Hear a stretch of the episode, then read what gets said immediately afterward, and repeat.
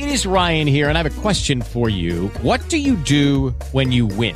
Like, are you a fist pumper? a woohooer, a hand clapper, a high fiver. I kind of like the high five, but if you want to hone in on those winning moves, check out Chumba Casino. At ChumbaCasino.com, choose from hundreds of social casino style games for your chance to redeem serious cash prizes. There are new game releases weekly, plus free daily bonuses. So don't wait. Start having the most fun ever at ChumbaCasino.com. No purchase necessary. BGW. Void were prohibited by law. See terms and conditions. 18 plus. With Lucky Land slots, you can get lucky just about anywhere. Dearly beloved, we are gathered here today to... Has anyone seen the bride and groom? Sorry, sorry, we're here. We were getting lucky in the limo and we lost track of time. No, Lucky Land Casino, with cash prizes that add up quicker than a guest registry. In that case, I pronounce you lucky. Play for free at LuckyLandSlots.com. Daily bonuses are waiting. No purchase necessary. Void where prohibited by law. 18 plus. Terms and conditions apply. See website for details. Nacionpodcast.com te da la bienvenida y te agradece haber elegido este podcast. Buenos días, Madresfera. Dirige y presenta Mónica de la Fuente. Buenos días, Madresfera. Buenos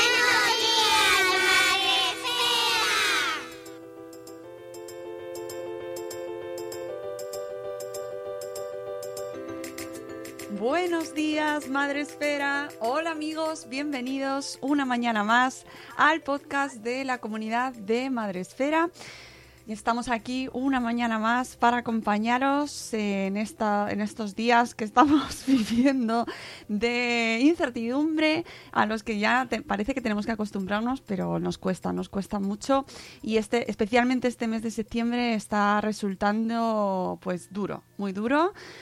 Pero bueno, mm, nosotros nos, nos toca volver, nos toca afrontar un día más el programa y con muchísima ilusión.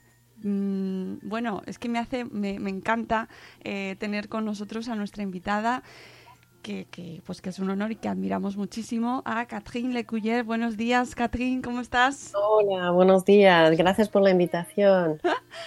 Me encanta escucharte por aquí. Te seguimos eh, a toda la, la gente que nos está escuchando. Recuerdo que eh, Catherine es eh, doctora en. Espera, que lo tengo aquí en el perfil, que no lo quiero decir mal.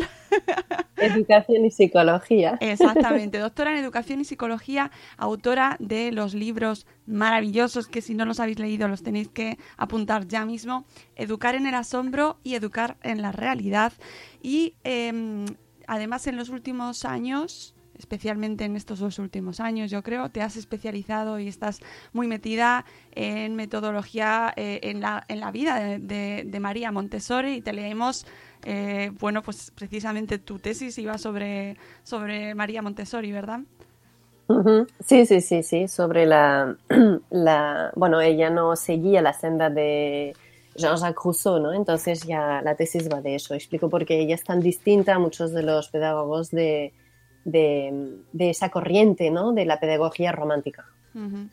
Que además se habla muchísimo de Montessori, pero no se conoce exactamente. Entonces es muy recomendable eh, a todos los que nos escucháis que ahora que cada vez se habla más de ella, eso que ya tiene, mm, que, que no es de hoy, que leáis, que sigáis en los perfiles a Catherine para, para poder, eh, bueno, pues eh, leerte todo lo que escribes, todo lo que nos cuentas. Pero hoy no vamos a hablar de Montessori, aunque lo mismo sale, ¿no? Porque nunca se sabe. Eh, hoy queríamos hablar contigo precisamente eh, sobre lo que estamos viviendo y cómo se está enfocando desde eh, la aplicación de las tecnologías educativas, ¿no? Cómo, cómo, eh, hemos asistido a, esto que nos ha pasado en estos últimos meses, que, era inconcebible antes, y, y, eh, qué papel ha tenido la tecnología en la educación en este momento, ¿verdad? Has participado en un manifiesto, en una propuesta, en una petición. Bueno, la petición viene luego, después. En una declaración, junto a más de 100 expertos internacionales, sobre este tema. ¿Por qué te metes en esta, en esta discusión así en este momento? Bueno, yo creo que sí hay algo que ha quedado muy claro en los últimos meses eh, de tele- teleeducación, ¿no? Es que la, tecnología no es la solución y que si nos podemos permitir pues una educación presencial eh, y las relaciones interpersonales, pues que es un lujo del que no podemos prescindir, ¿no? Entonces, ha quedado claro también que, que, bueno, pues que las empresas tecnológicas tienen un interés económico enorme en, en el mercado de, de la educación, ¿no? que, se, que cifra bueno, son 10 millones de, de dólares. ¿no? Y, y, no, perdona, son, eh, bueno, es que la- las cifras en inglés traducido al, al castellano a, a mí me cuesta mucho, pero son eh, 10 trillones, ¿no? Que dicen en Estados Unidos. Entonces, eh, claro que es un mercado enorme y ellos tienen un presupuesto ilimitado eh, de marketing pues para, para, digamos, establecer las bondades de, de- de- de esos productos.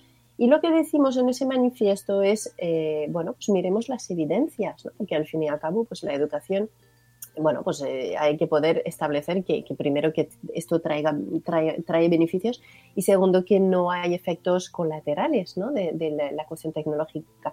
Y entonces, bueno, pues en ese manifiesto que, que, que, bueno, pues que está muy completo, la verdad, bueno, por ser tres páginas es bastante sí. compacto todo lo que hay ahí. Eh, están citadas, pues, eh, están citados los estudios, los informes, etcétera, y, y explica, pues eso, que, que, no está establecido que esto traiga beneficios. O sea, eh, no sé, que hablamos de innovación, pero la innovación es una cuestión comercial, no es una cuestión educativa, ¿no? Por otro lado, hay muchos efectos secundarios que no voy aquí a explicar porque ya es muy, muy, muy largo. Si queréis leer el, manu el manifiesto ya está muy, muy condensado. Y luego pues hay unas recomendaciones, ¿no? Sobre todo pues en cuanto a o sea, aplicaciones eh, dirigidas por algoritmos, ¿no? Que esto no se recomienda para nada. Eh, porque bueno, pues el que, el que, manda es el algoritmo, no es la, es la fórmula algorítmica, no es el niño, ¿no? Eh, mm. Y luego, pues cuidado con todas esas aplicaciones en las que se pide eh, que, que, el niño comparta sus datos eh, confidenciales, sus, sus, informa su, sus datos privados, ¿no? Que son la mayoría. Claro. Realmente, porque el, el, ver las nuevas tecnologías no están en el negocio de vender dispositivos, están en el negocio, la gran, gran parte de, de, ellas, en el negocio de vender los datos de sus usuarios a los que patrocinan sus contenidos. ¿no? Y esto es un modelo de negocio que hemos de explicar a, la, a las personas para que lo entiendan. ¿no? Las redes no son gratuitas. El, el, el, precio que pagamos cuando estamos ahí o en una aplicación, por muy educativa que la llamen, porque vamos, que esto está por establecer, ¿no? La dimensión educativa en una aplicación supuestamente educativa, pues siempre tiene un coste, ¿no? Y ese coste, pues, es, eh, son los datos de nuestros hijos. Mm. Eh, justo estoy ahora cuando estaba preparando el programa contigo, estoy a la vez leyéndome un libro que no sé si has oído hablar de él, de eh, Michel Desmourguet, eh, de la fábrica de, ah, yeah. la fábrica de cretinos digitales, que no sé si has tenido... No, no lo he leído, pero lo tengo ahí en la lista de cosas por, por mirar, sí. Pues eh, está, todavía no me lo he terminado porque es, es denso y uh -huh. tiene mucho contenido, pero va en esa línea y, y, habla mucho, hace una comparación que sí que me que quería traer contigo de, de, las ventajas que se nos venden desde el marketing, eh, ¿no? Uh -huh. de, de, las tecnologías, eh, comparándolo, pues, por ejemplo, con eh, cuando eh, campañas publicitarias de, de, alimentación infantil, ¿no? de ocio infantil, cómo la industria en muchas ocasiones nos se da la vuelta y nos ofrece otro tipo de eh, alicientes, otro tipo de ventajas, otro tipo para para vendernos, bueno, pues uh -huh. cosas que al final no siempre necesitamos, ¿no? Y en, en la tecnología está muy claro. Bueno, muy claro, no sé, pero está ahí. Sí, bueno, sí, sí. A ver, el presupuesto de marketing es como explico en algunas otras entrevistas, ¿no? No quiero repetirme, pero es David contra Goliat. Mm. Realmente porque estamos aquí algunos expertos intentando explicar pues que hay que dar mucha importancia a la cultura de la precaución y la prudencia. O sea, realmente es que nos hemos olvidado de, de esas dos virtudes que son tan importantes, ¿no?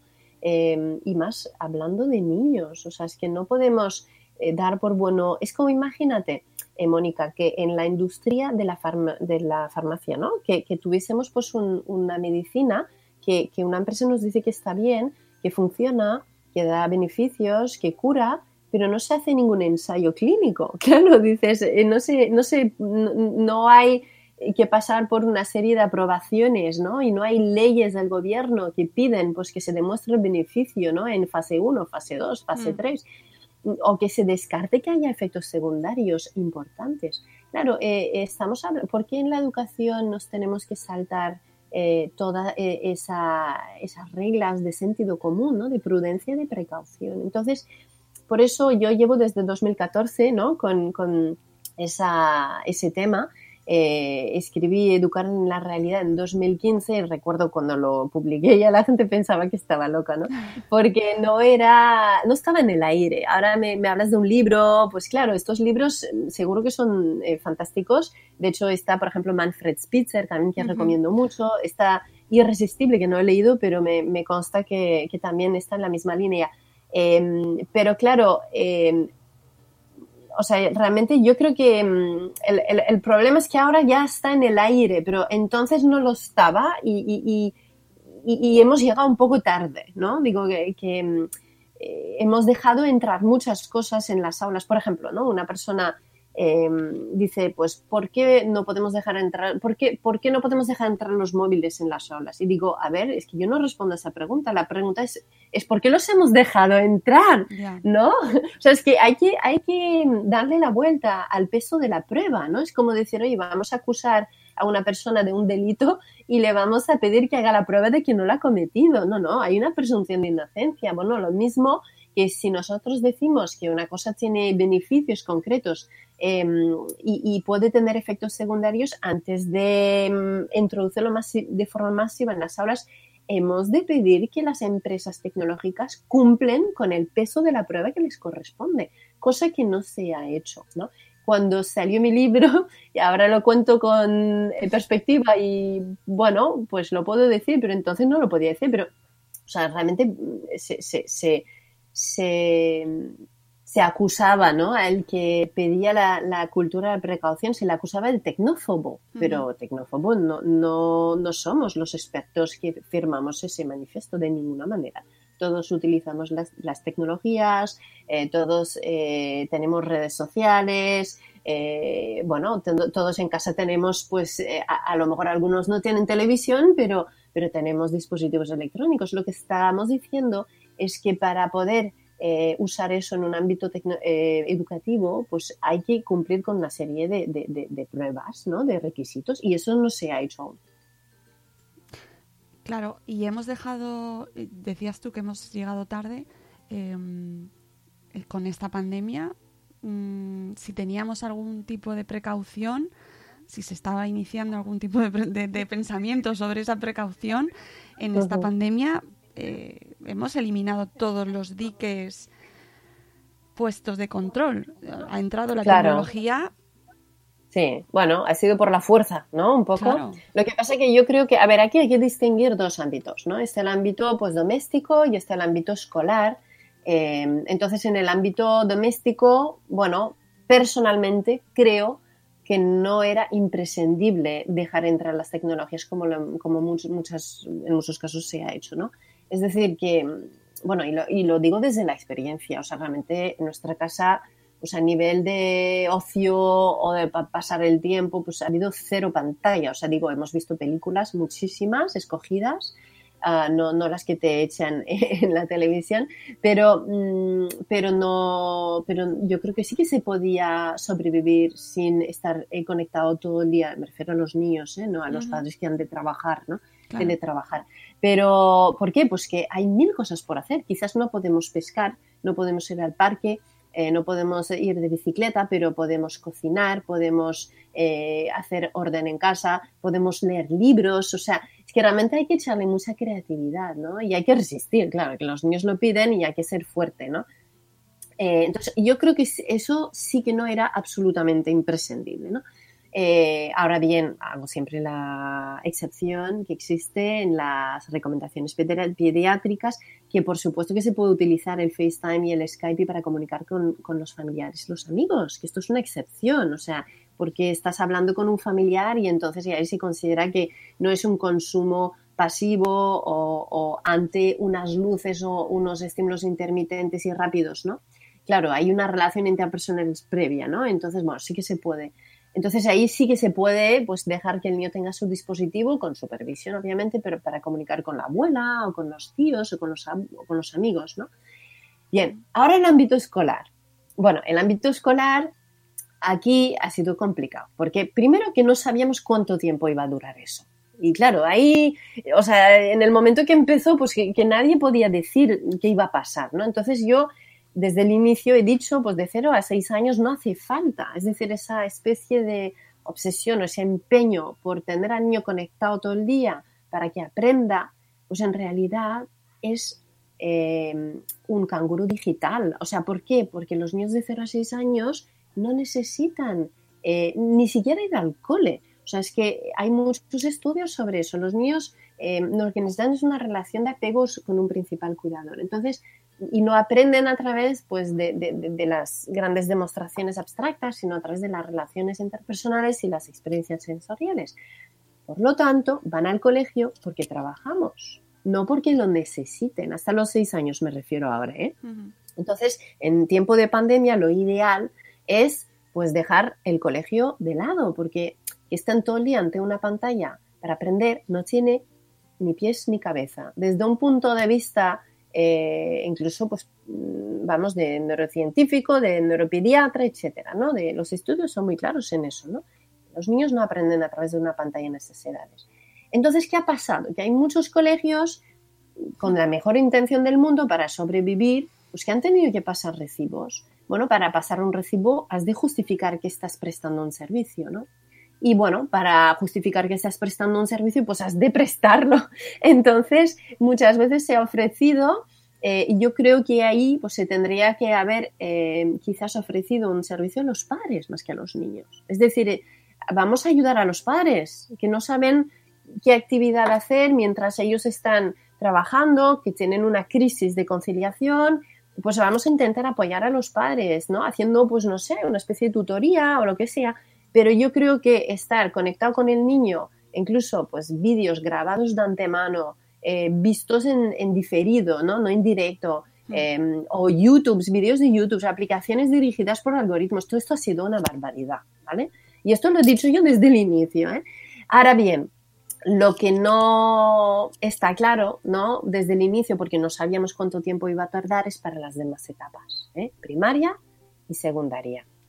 Entonces, aquí, claro, tenemos la cuestión de que estamos hablando de una pandemia sin precedente, ¿no? Una- un, un acontecimiento histórico. No sabemos cuánto tiempo esto va a durar. No podemos tener a los niños sin escolarizado, escolarizarlos durante meses. Claro, dice la ONU que nos estamos acercando, si seguimos así, con tantos millones de niños sin escolarizar, eh, vamos hacia una, una catástrofe educativa generacional, ¿no? Entonces, eh, bueno, pues eso es serio. Pues de esto no podíamos hablar en esos términos en marzo porque no sabíamos, ¿no?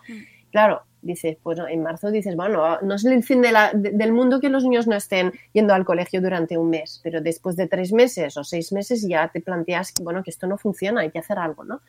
Entonces yo lo que pensé es, bueno, pues si las recomendaciones eh, de las asociaciones pediátricas hacen una excepción para el video chatting con eh, las personas conocidas, porque esto no se va a aplicar en el caso de un maestro que el niño conoce eh, con una clase online en directo. ¿eh? Y, yo creo que a partir de una cierta edad, depende del niño, claro, eh, pues en mi casa pues tenemos uno de 12 años, pues yo, yo he dicho, vale, de acuerdo, ¿no? Que, coja, que, que reciba las clases online y los de 14 y 15 también. Eh, en ese caso estaban en Canadá con otro sistema educativo, pero bueno. Entonces, que reciban las clases online, pero yo puse una condición, ¿no? Y el colegio me lo respetó usando más de dos o tres horas al día. Y enfoquemos en las materias pues de matemáticas, idiomas, etcétera. O sea, vayamos al grano, ¿no? No estemos aquí nueve horas conectados haciendo pues eh, manualidades online o educación física con un vídeo, ¿no? No hace falta tanta pantalla. Vayamos, ¿no? Al- a las materias principales, ¿no? Y eso, la verdad, es que me ha parecido pues adecuado en una situación tan excepcional. Pero luego hay que tener en cuenta que hay edades en las que esto no, no, no, no conviene, ¿no? Que sería, por ejemplo, pues el primer ciclo de primaria, el segundo tampoco lo tengo tan claro en todas las edades, y luego creo que hay que dosificar, o sea, no más de dos o tres horas al día. Eh, y luego hay que complementar, claro, con, con ejercicios hechos, eh, escritos a mano, en unas hojas que se imprimen o que se mandan al hogar. En Canadá, los paquetes de ejercicios se los llevaban a la puerta a mis hijos y hacía menos 30 grados. O sea, digo que mm, posible es posible, ¿no? y, y luego le- lecturas. Digo, a ver, es que nos quejamos de que España es uno de los países en los que menos se lee, eh, nos quejamos en que el nivel está bajando, nos quejamos en de que hay muchos niños que, que- que- que no se enamoran con, con la lectura. Bueno, pues ¿por qué no hemos aprovecha- aprovechado ¿no? esos tres meses para darles una lista de libros por leer, de los clásicos, ¿no? Eh, Victor Hugo, eh, Shakespeare, Dostoevsky, bueno, obviamente una adaptación, ¿no? Si es un niño más pequeño, ¿no? eh, Becker, Cervantes, pues eso, que se lean todos los clásicos que existen, ¿no? Que habría sido, bueno, habría sido espectacular, una generación que conoce los clásicos, o sea, Vamos. todos los clásicos, habría sido increíble. Claro, esto no lo podemos controlar, ¿no? Pero por lo menos, pues llevarles los libros, eh, pedírselo y luego pedir una especie de resumen de lectura o tener un- un- una tertulia con cada niño online para comentar el libro, bueno, ¿cómo habríamos aprovechado ese trimestre, no? Eh, no, eh, no se ha hecho, en vez de eso nos hemos enfrascado en, en hablar de la famosa brecha digital, obsesionándonos por eso que, bueno, pues que me parece bien, ¿no? Dar acceso a Internet a los niños que tienen menos posibilidades, pero la solución no es esta, o sea, digo que realmente no nos podemos limitar a eso, ¿no? Es mucho más amplia la, la cuestión.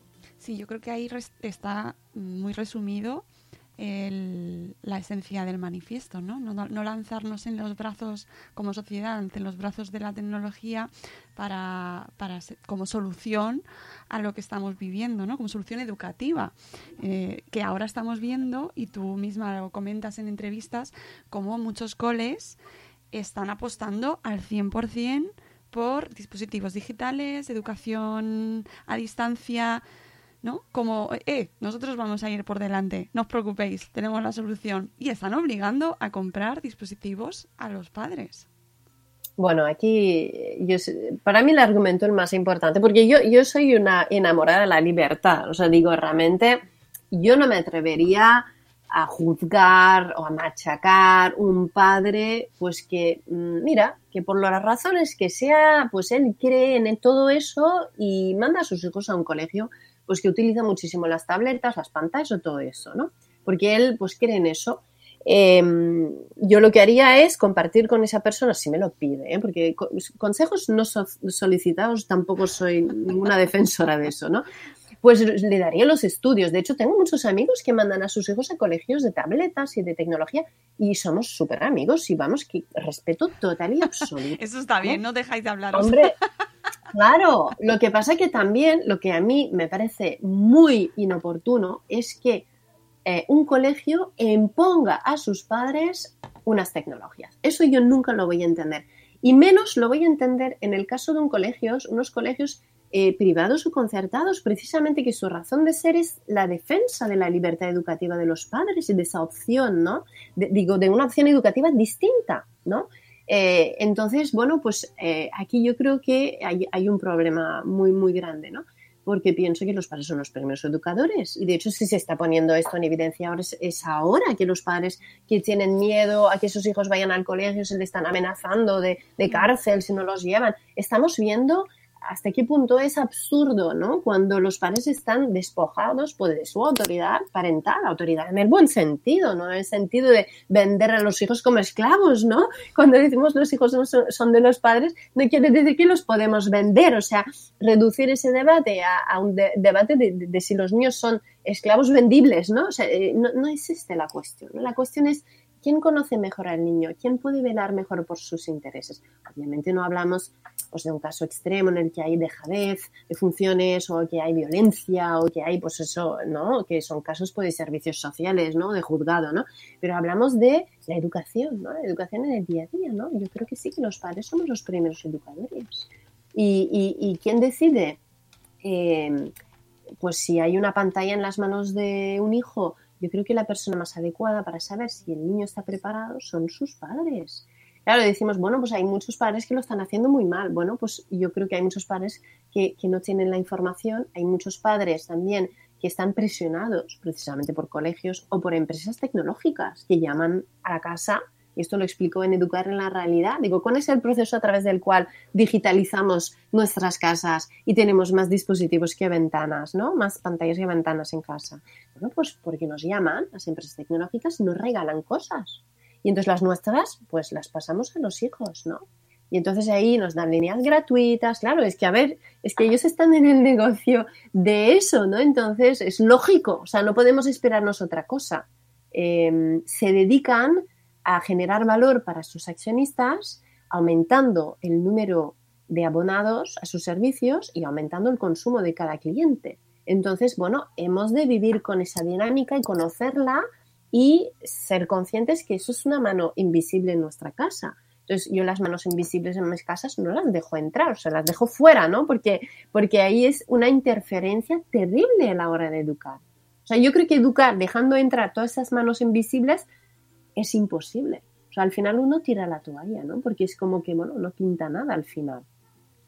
Mm, y además es que luego nos encontramos con el debate eh, ya complicado, ¿no? De mm, qué haces, ¿no? ¿Les dejas a tus, a tus hijos, no les dejas a tus hijos? Eh, cuando lo comentas y hablas sobre este tema, bueno, pues que les vas a quitar la oportunidad de, de manejarse es decir, les estás quitando oportunidades para desarrollarse en el futuro. ¿Eso es así? Bueno, eh, a ver, este, este yo digo que es un, un tecnomito, ¿no? Yo creo que ahora ya está más que, más que demostrado que no es así. Eh, bueno, en el artículo este que comentamos en el otro podcast, ¿no? Hablábamos de los seis tecnomitos que, que había listado en una publicación del CERLAC del UNESCO eh, entonces ahí hay uno de, esos tecnómetros que es este, ¿no? Y entonces, bueno, pues no es así. Es decir, que eh, todo, cuando tú ves a tu hijo que está con un, smartphone eh, con dos o tres años y se, se maneja súper bien, claro, a lo mejor una madre eh, puede decir, ay, mira qué listo es mi, hijo. No, no, no, no. El que es listo no es tu hijo, es que el listo es el ingeniero que ha diseñado ese smartphone para que un niño de dos años pueda manejarlo, ¿no? Y es todo esto un logro, ¿no? De hecho, en, inglés se dice que esa tecnología eh, es, es, plug and play. Plug and play es enchufar y jugar, ¿no? O sea que realmente antes cuando eh, pues teníamos un tele, yo recuerdo, ¿no? Bueno, de hecho trabajaba en una empresa de telecomunicación, ¿no? En mi anterior vida. Em, y, claro, esos dispositivos no eran tan intuitivos para hacer funcionar, era bastante complicado, o sea, no, no podía un niño pequeño entender cómo funcionaba, ¿no? Eh, ahora es muy fácil todo. Entonces, dedicar 6, 10, 15 años de la escolarización de niño a enseñarle a manejar una cosa que en dos minutos sabe cómo va, pues mucho sentido me parece que no tiene, ¿no? Otra cosa es unas clases para utilizar pues tratamiento de texto, ¿no? El Word, el Excel, entender cómo funcionan eh, esas herramientas y la dactilografía, y yo creo que esto es imprescindible. Y esto justamente es lo que nos está haciendo. O sea, tenemos a los niños con el dedo en la pantalla, pero no saben ni teclear un texto rápido, ¿no? Eh, digo, con 10 años no lo necesitan, pero vamos, que en secundaria debería haber una asignatura de dactilografía obligatoria, ¿no? Y esto tampoco la hay, o sea, yo no lo entiendo. Entonces, claro, ese, e, e, el, el, abordaje a la tecnología yo no lo comprendo. Eh, además, para que un niño sea tecnológico o emprendedor en, cuanto a tecnología, lo que tiene que hacer no, no, es consumir pantalla, es estar detrás desmontando el hardware. O sea, tendríamos que enseñarles, bueno, pues cuando hablamos de programación, robótica, todo esto me parece muy bien, o sea, ando con dos o tres años, ¿no? Pero cuando ya son mayores, Claro, esto sí que es tecnología con, cabeza, ¿no? O sea, enseñar pues eh, al niño a, programar o bueno que no es obligatorio tampoco ¿eh? digo no hay que obsesionarse con eso pero eso sí que tiene sentido lo que no tiene sentido es pensar que con el con el hecho de tener el niño delante de una pantalla que se está volviendo como más tecnológico no no no se está volviendo eh, empanado. de hecho, el, no siempre, ¿eh? porque, si está utilizando una hoja Excel, pues está trabajando, ¿no? Pero esto no lo hace con dos años o con siete, ¿no? Lo hará con, pues, 18, ¿no? O con 20 cuando esté trabajando y lo necesita, ¿no? O sea que hay que hacer la distinción en un uso pasivo y un uso activo teniendo en cuenta que la tecnología está diseñada para, eh, sobre todo cuando hablamos de algoritmos y de aplicaciones así, eh, está diseñada para que el niño esté, eh, esté en línea cuanto más tiempo posible. Entonces es un consumo, digamos, sí, sí, es pasivo. O sea, es para enganchar, está hecho para enganchar. Hablemos de aplicaciones ahora, ¿no? Hablamos de, Sí. hojas Excel, etcétera, ¿no? Hablamos de aplicaciones. Está hecho para que el niño esté en línea mucho tiempo. Pero es que lo que comentas es súper importante y no quiero que se me vaya porque está, eh, es esta noción de que eh, los niños que desde el principio, desde que son muy pequeñitos, empiezan a estar con los ordenadores, eh, desarrollan más mm, otras competencias, esas, esas inteligencias múltiples de las que se habla muchas veces, ¿verdad?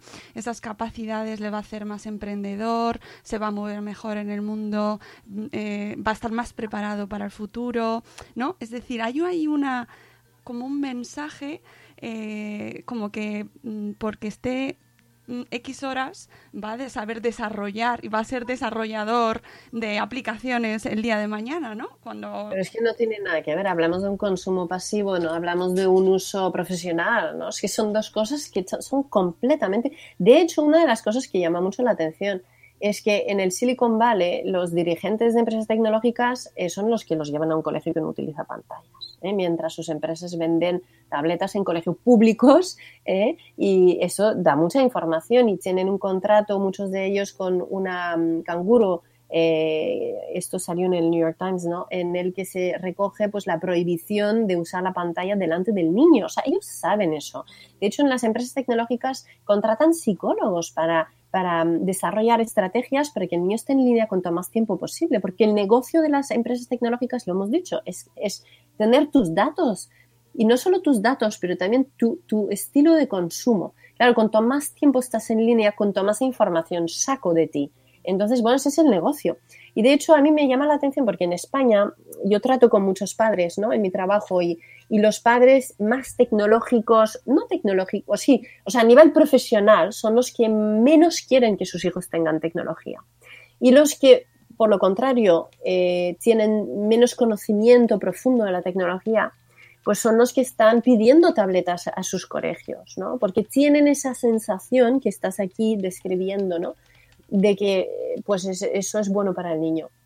Eh, No está respaldado esto por ninguna evidencia, o sea, no tienen absolutamente nada que ver. De hecho, el, concepto de nativo digital, no me quiero repetir, no sé si lo he dicho en el podcast anterior, pero es un, un concepto muy engañoso, ¿no? Porque em, hay una parte que es cierta, como todos los mitos, y hay otra parte que está, que está errónea, ¿no? La parte que es cierta es que, obviamente, si has nacido desde los 84, el año 84, pues estás más en contacto con la tecnología, ¿no? Por eso te llaman, nativos digitales, eso es un hecho, no lo podemos negar. Pero de ahí a, concluir, y esa es la parte que está equivocada, que por haber estado más en contacto con la tecnología, siendo nativo después de 80 del 84, 1984, pues que tienes un cerebro distinto y aprendes mejor a través de la tecnología. Esa es la parte que no es correcta. Y hay estudios sobre eso los, eh, nativos digitales, llamados nativos digitales, no tienen un cerebro distinto a los inmigrantes digitales, tienen el mismo cerebro.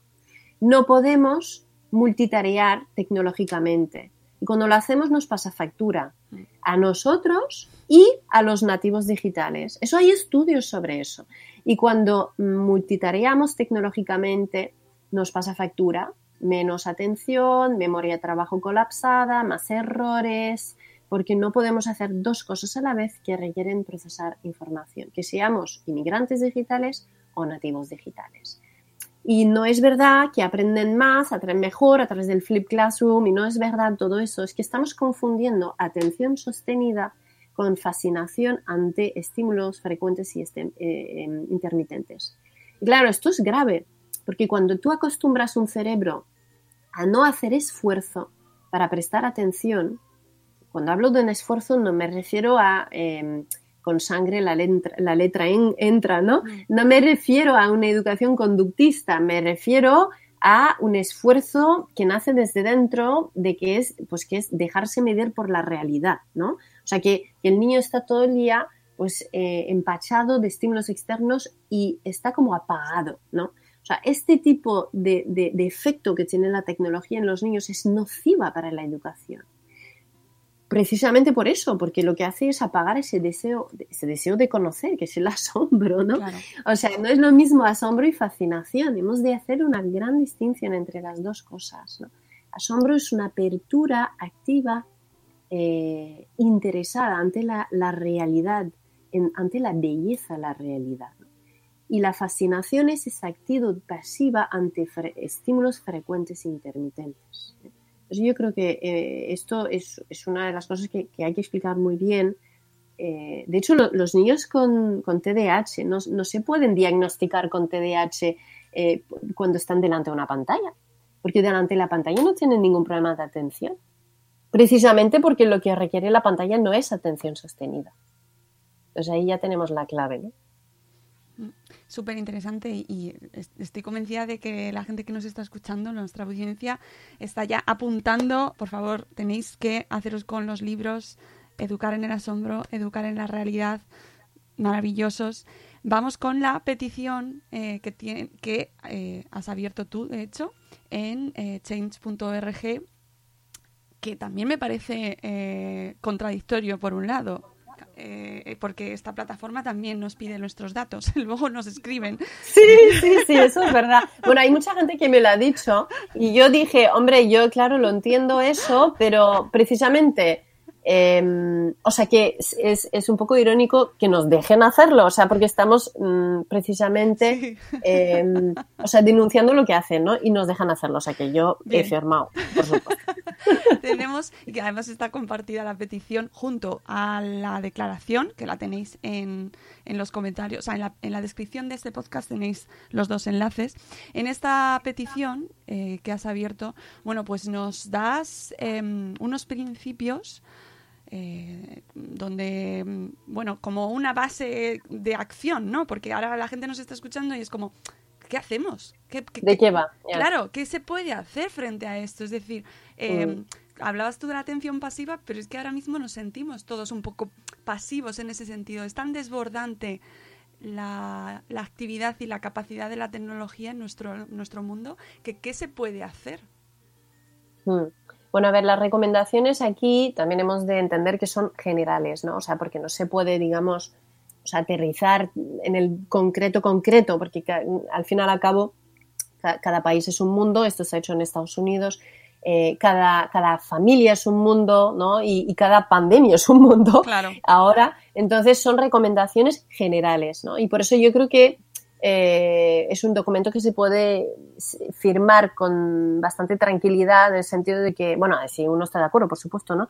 Pero no, no baja demasiado al detalle de, de, cómo se ha de llevar a cabo esto, ¿no?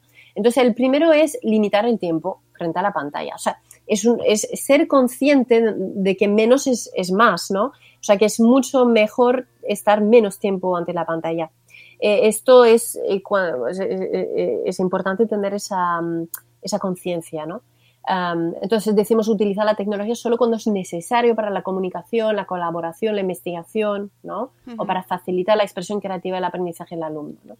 Bien, y luego, uh, bueno, aquí se debe evitar las plataformas de aprendizaje adaptivo guiado por algoritmos, la gamificación y las aplicaciones que incorporan diseños persuasivos para retener conectados a los niños. Eso es clave, ¿eh? eso es clave. La segunda recomendación es también, creo que todo el mundo estaría de acuerdo con esto, ¿no?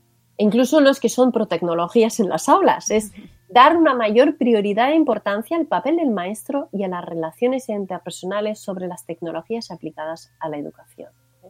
O sea, yo creo que ha quedado súper claro con esa pandemia ¿eh? de que, pues sin el maestro, pues es muy complicado educar, ¿no? De hecho, claro, yo estoy defendiendo las clases eh, online en, en, tiempo excepcional de pandemia, no más de dos o tres horas al día, en materias troncales, eh, ¿no? Pero, pero cuando sea en directo, porque, claro, porque hay que transmitir los principios educativos. O sea, digo, el niño de por sí solo no puede aprender. Mm. Como decir, mira, vamos a tener un cirujano, ¿no? Y lo vamos a tener eh, estudiando medicina y la especialización en una librería médica de, de 80.000 libros pero por dónde empiezo, cuál es el plan, ¿no? O sea, el plan de estudio, la transmisión de los conocimientos de forma ordenada, ¿no? El eh, scaffolding, ¿no? Que dicen en inglés, o sea, como la, el andamio, ¿no? ¿Quién va a diseñar ese andamio? ¿De qué conocimiento pongo por debajo y luego voy construyendo encima, ¿no? Entonces, todo eso eh, es el arte del maestro, ¿no?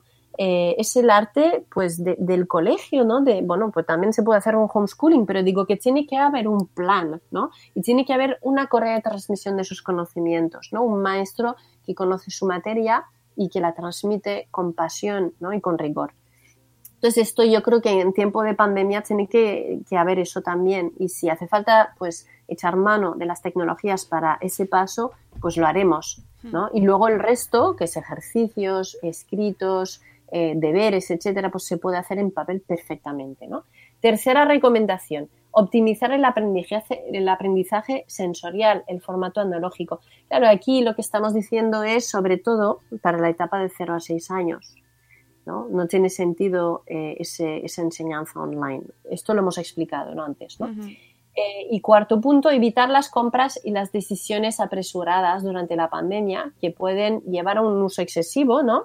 Durante años detrás de la pandemia. Es decir, que mm, yo, soy abogado, ¿no? En mi an- anterior vida y trabajo en una empresa tecnológica. Y claro, los contratos para comprar dispositivos, hardware, softwares, todo eso no son contratos a, a seis meses o a un año o a tres meses, son contratos muy largos. Entonces, claro, si ahora estamos firmando contratos para un servicio o un producto concreto, hemos de ser conscientes que estamos condicionando el estilo educativo eh, para años y esto es muy serio, o sea, hay que pensárselo muy bien, ¿no? Sí, Y luego la última es la, perdona, sí. No, simplemente quería añadir que es que tengo un caso cercano que eh, en el cole les han eh, obligado a, a hacerse con un dispositivo y es por tres años. Ya, que es normalmente la duración del contrato, esa es la razón, claro. O sea que Entonces, bueno, pues a ver, que, que, que yo creo que es, muy, que es muy grave lo que está pasando en... A ver, una cosa es un colegio tecnológico que se anuncia como tal y los padres escolarizan a ese colegio sabiendo que es tecnológico. Claro, yo eh, en esa situación eh, no entraría en ninguna guerra, ¿no? o sea, digo, vamos a ver, libertad, ¿vale? Eh, otra, o sea, otra cosa es un colegio que no es un colegio tecnológico, que de repente se le ha dado a un directivo pues cambiar todo el modelo educativo del colegio sin consultar a los padres, ¿eh? pues ahí sí que me parece muy, muy serio, muy grave. Y bueno, eh, ¿por qué? Bueno, por todo lo que hemos estado explicando, pero es que es más, digo que eh, hablamos de educación personalizada. En muchos de estos colegios, de hecho, es como la bandera de, de venda- venta de plazas, ¿no? Claro, una educación tecnológica de forma masiva es todo salvo personalizado. Podemos hablar de una educación individualizada, ¿no? Una tableta, un Chromebook por hijo, pero no es, no es personalizado. O sea, por dos motivos, ¿no? Primero porque el mediador eh, es, el, es el dispositivo, no es el maestro, entonces no hay relación personal. O sea, digo, educación personalizada sin una persona, ¿no? Y segundo, porque personalizada quiere decir de alguna forma a medida, ¿no? Eh, entonces, a medida, pues si es, es, es, es una digitalización masiva, es todo lo contrario de a medida. Porque a lo mejor un niño no está preparado a nivel de madurez para poder gestionar un dispositivo y se lo damos y se lo ponemos en las manos. Entonces, es todo lo contrario de un- una educación personalizada, ¿no?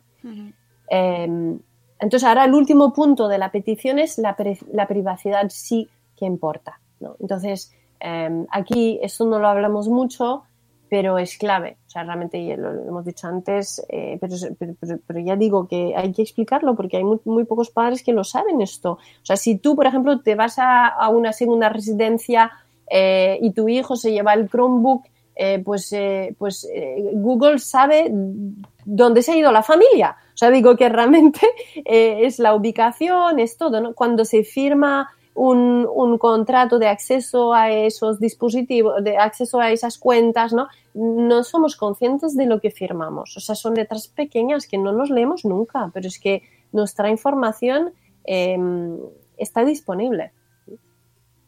Por eso pensé, bueno, pues hay padres que me han dicho, yo no firmo esa, esa petición en Change porque se hacen con mis datos. Digo, bueno, pues nada, pero la petición precisamente es para que esas empresas no se hagan con los datos de tus hijos. Entonces, entonces tú mismo. Además, en este tema, y, y recuperando el ejemplo que, o sea, la comparación con, con la salud y la alimentación, eh, se juega muchas veces con que las familias conocemos, con que sabemos eh, todo lo que pasa, todo lo que se hace con estos datos, con que estamos informados, ¿no? Con la responsabilidad informada, cuando la realidad es que ni en eh, la alimentación estamos al tanto de todo lo que, eh, o de, en la salud no estamos al tanto de todo, ni en la tecnología pues tampoco, ¿no? Entonces... Pues mira, aquí en el, en el manifiesto, que hay mucho espacio dedicado a eso, ¿no? Dice que un estudio realizado sobre 150 aplicaciones y tecnologías aplicadas a la educación detectó, y abro las comillas, ¿no? Una falta de transparencia generalizada, así como prácticas de privacidad y seguridad contradictorias en productos destinados a niños y estudiantes. De hecho, hay eh, demandas eh, ahora mismo en Estados Unidos eh, hacia Google con, para ese tema precisamente. ¿no? Y luego también hay, una, advertencia del, del FBI ¿no? Que, que, que habla precisamente, hay una alerta dirigida a los padres, ¿no? Eh, o sea, hay, ha, ha, habido cuatro millones de informes de casos de abuso sexual online, ¿no? que son tres millones eh, desde el mes de abril de 2019. O sea, realmente estamos en una revolución ahora mismo, hay muchos cambios. Hemos de ser conscientes que, eh, de todo eso, ¿no? Sí, y, y que no que no suene, eh, que no quiero que suene como, Dios mío, que todo, que malo es Ya. todo, ¿no? lo, lo, lo, lo, que, o sea, todo lo que es alarmista, ¿no? Hablar de, de cibercrímenes y abusos online y ciberacoso y todas esas cosas. Yo en Educar el Asombro mm, casi no hablo nada de esto, la pornografía y tal. Em, claro, yo ahora estoy dando la información del, del manifiesto, ¿no? Que, la, la he reproducido tal cual en la petición. No, no, la petición no es mía, ¿eh? Quiero dejarlo muy claro. O sea, lo que he hecho yo es coger el manifiesto de esos 100 expertos y eh, divulgarla a través de change.org eh, y que firma el que quiera. O sea, no es mía esa, esa petición. De hecho, yo la habría hecho quizás de otra manera. O sea, digo que esa declaración no la he escrito yo. O sea, hay algunos puntos sobre los que quizás tengo una discrepancia, pero en general la he firmado porque en general pienso que está muy bien. Y es una llamada de atención y que yo creo que, como decía antes, que puede sonar alarmista, pero tenemos que conocer la, el, el mundo en el que vivimos y, y no perder nuestro espíritu crítico ante, ante bueno, fenómenos que nos encantan y nos maravillan y nos, nos alucinan, como es el mundo de la tecnología, que nos da momentos maravillosos, pero que, oye, que tenemos que conocer, o sea, que, que, que no nos Sí. lancemos que, que además yo soy la primera que me encanta, eh, me considero early adopter, ¿sabes? Y, y me encanta probar todos los dispositivos y me... Pero precisamente por, ese, por esa curiosidad y, y esa fascinación que me provoca también me parece muy necesario eh, tener en cuenta ese lado que, que tiene, o sea, y que no podemos negar, ¿no? Y antes de hablar Bueno, a ver, la tecnología es magnífica. Yo, Claro. vamos, que por ejemplo, como difundo todas las ideas que tengo, mis libros, pues tengo un blog y lo, y lo estoy gestionando yo sola. O sea, no tengo una empresa tecnológica que me lo está haciendo, lo hago yo y me encanta. O sea, que no es ser tecnófobo, no tiene nada que ver con eso. Yo creo que se ha simplificado muchísimo el debate y se ha perdido profundidad, precisamente porque no se habla de los temas Hmm, claves y importantes, ¿no? Y, luego se mezcla con todo, o sea, la vuelta Claro. al cole, entonces hay que hacer online, y entonces ya, claro, ahora ya, ya- y la conciliación, y entonces, claro, cuando mezclas tantos temas juntos y buscas soluciones rápidas, te vas hacia el fracaso absoluto, porque Sí. lo que hay que hacer es preguntarse cosas profundas sobre cada uno de estos temas, ¿no? Sí, O sea, la conciliación no puede conciliar, no puede condicionar la educación, porque los niños eh, van al colegio porque trabajamos de 0 a 6 años, pero después de los 6 años van al colegio para educarse, o sea, no porque trabajamos. Digo que mm, el, sistema educativo no, no tiene que estar al remolque de las necesidades de conciliación que tenemos los padres. Eso no, no estoy despreciando la, la inquietud ¿no? de la, de la cuestión de la conciliación, pero creo que se debería abordar desde otro punto de vista, ¿no? O sea, hay que encontrar soluciones que, que no condicionen la educación. Mm, Sí, eh, es un debate que hay que afrontar con la cabeza fría, ¿no? Sin pasiones que estamos viviendo ahora, pues estamos viviendo situaciones, llevamos estos meses, pues eso, pues hay situaciones muy dramáticas, ¿no? Entonces, claro, Mm. eh, se, se polariza el debate entre eh, mm, no dejes la tablet al niño y por qué no voy a poder dejarlo, a ver si no voy a poder tener yo tiempo libre, ¿no? Te encuentras con esos debates Mm. y claro, se desvirtúa, ¿no? Y terminamos Mm. hablando de otras cosas que nos, nos alejan de cosas importantes. Por eso me gusta mucho escucharte y, leerte, porque nos aportas ese punto de bueno, de, mesura ¿no? y de calma, aunque en ocasiones el debate se puede llegar a encender, pero no contigo. Fuera. Bueno, conmigo también, y no me importaría. Digo, realmente mm, no, no me importaría debatir de esto con, con las personas. Lo que pasa es que es curioso porque eh, sobre las cosas que hay en mis libros, en mis artículos, no me he encontrado nunca con personas argumentando lo contrario de una forma como rigurosa, ¿no? O sea, no, no, aún no me he encontrado desde 2015, pero quizás en algún momento me, me lo encuentro. Bueno, pues nada, estaremos atentos. en cualquier caso, te lo agradezco muchísimo que nos hayas acompañado, eh, de verdad, en esta mañana de septiembre, en la cual estamos todos ahí preparando la lista de los libros, el sí, el sí, el no, el qué vamos a hacer, no sabemos los horarios aún. Bueno, este, Y caos, ¿no? Esto de la vuelta es terrible. Yo creo que hay una especie de, de miedo, ¿no? Que se tendría que intentar atender y, y gestionar eh, desde pues, el, el gobierno, desde los expertos, o sea, en- entre los expertos. No, no, no, no, yo, yo, yo personalmente no, no comprendo esa, esa histeria. Yo, yo- bueno, no sé, es que quizás ahora entraríamos en otro podcast, ¿no? Porque abrimos otro melón. Bueno, eh, pero tienes toda la razón y más que esto lo hemos hablado antes, viendo otro panorama, panorama de fuera, ¿no? De otros países, cómo se está haciendo en otros sitios y, Claro. y. Mónica, ¿sabes cuántos fallecimientos ha habido de 0 a 14 años en toda Francia desde el 1 de marzo? Tres Mm. fallecimientos, ¿vale? Vale. Cada fallecimiento es, una, es un drama. O sea, no Total. podemos decir, vale, Mm. son estadísticas, tal. Pero lo, aquí voy con eso. Me refiero que ¿cuántos casos de meningitis hay al año en Francia? 600. ¿Cuántas muertes? Eh, 60. Hemos cerrado todos los colegios de Francia por 60 fallecimientos de meningitis, que es un- una cuestión infectuosa. No. Entonces, yo creo que aquí, obviamente, que, que no es lo mismo, ¿no? Porque podemos tener pues, un niño que convive con un abuelo, con un padre que tiene patologías previas, y ahí está la preocupación. O sea, pero realmente hemos de ayudar a los padres a entender que realmente el riesgo para sus hijos es, es cerca de cero, o sea, es muy, muy pequeño. Yo creo que hay una especie de histeria ahora mismo en las redes, a mí me preocupa enormemente, ¿no? Porque tenemos como una especie de división entre los padres. Sí. Padres que no quieren llevar a sus hijos al colegio, pero que tampoco les van a hacer homeschooling. Entonces, esos niños, ¿dónde van a estar? En una especie de limbo, ¿no? Hmm. Eh, en Quebec, por ejemplo, han abierto los colegios en mayo, como en Francia y en Alemania. Pues ha habido cero fallecimientos de 0 a 19 años desde el inicio de la pandemia. Cero. O sea, los padres estaban preocupadísimos en mayo cuando, cuando decían que iban a ver en los colegios. Pues no ha habido, no ha habido problemas. Ahora sí, la escuela era distinta de la que se propone ahora. eh, ¿no? Los ratios eran distintos, las medidas eran distintas, pero, pero bueno, hemos de trabajar en eso, ¿no? En que haya eh, unas medidas para un colegio seguro.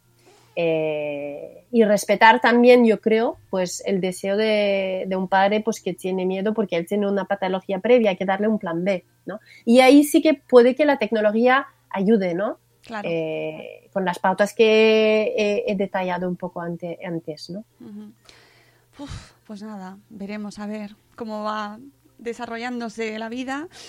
Y, y, muchísimas gracias, Catherine. Ha sido un placer eh, hablar contigo una vez más. Y, y, bueno, pues que también suerte para ti y ánimo para con lo que viene, que esto nos afecta bueno, a todos. Gracias, Mónica, por la invitación, que siempre es un gusto. Cuando queráis, volvemos. Una maravilla escucharte y a todos los que estáis ahí detrás, eh, escuchando en silencio, ahí agazapados. Muchísimas gracias por acompañarnos un día más. Mañana volvemos también a las 10 para seguir hablando de educación, porque es un tema que eh, nos maravilla con Juan B. Blázquez, eh, profesor, docente, psicólogo y que eh, nos va a hablar de su libro de su librito maravilloso del que vamos a daros más detalles mañana, que se llama El planeta cajón. Hablaremos de diversidad, hablaremos de integración, eh, hablaremos de escuela, de, de cole, de comunidad. Hablaremos de pandemia también, porque no vamos a dejar de hablar de pandemia, y eh, hablaremos de, lo que está pasando y de lo que estamos viviendo estos días también como padres y también incluso como docentes, ¿no? como profesores. Gracias mil por habernos escuchado, por haber estado ahí detrás eh, de, de, la pantalla, del reproductor, que hoy por cierto hemos salido solo por Spreaker, así que no estamos en formato de imagen, pero así nos disfrutáis ahí en el sonido. Que os queremos mucho, que os cuidéis un montón y hasta luego, Mariano. Adiós. ¡Hasta mañana! Ahora sí. ¡Hasta mañana!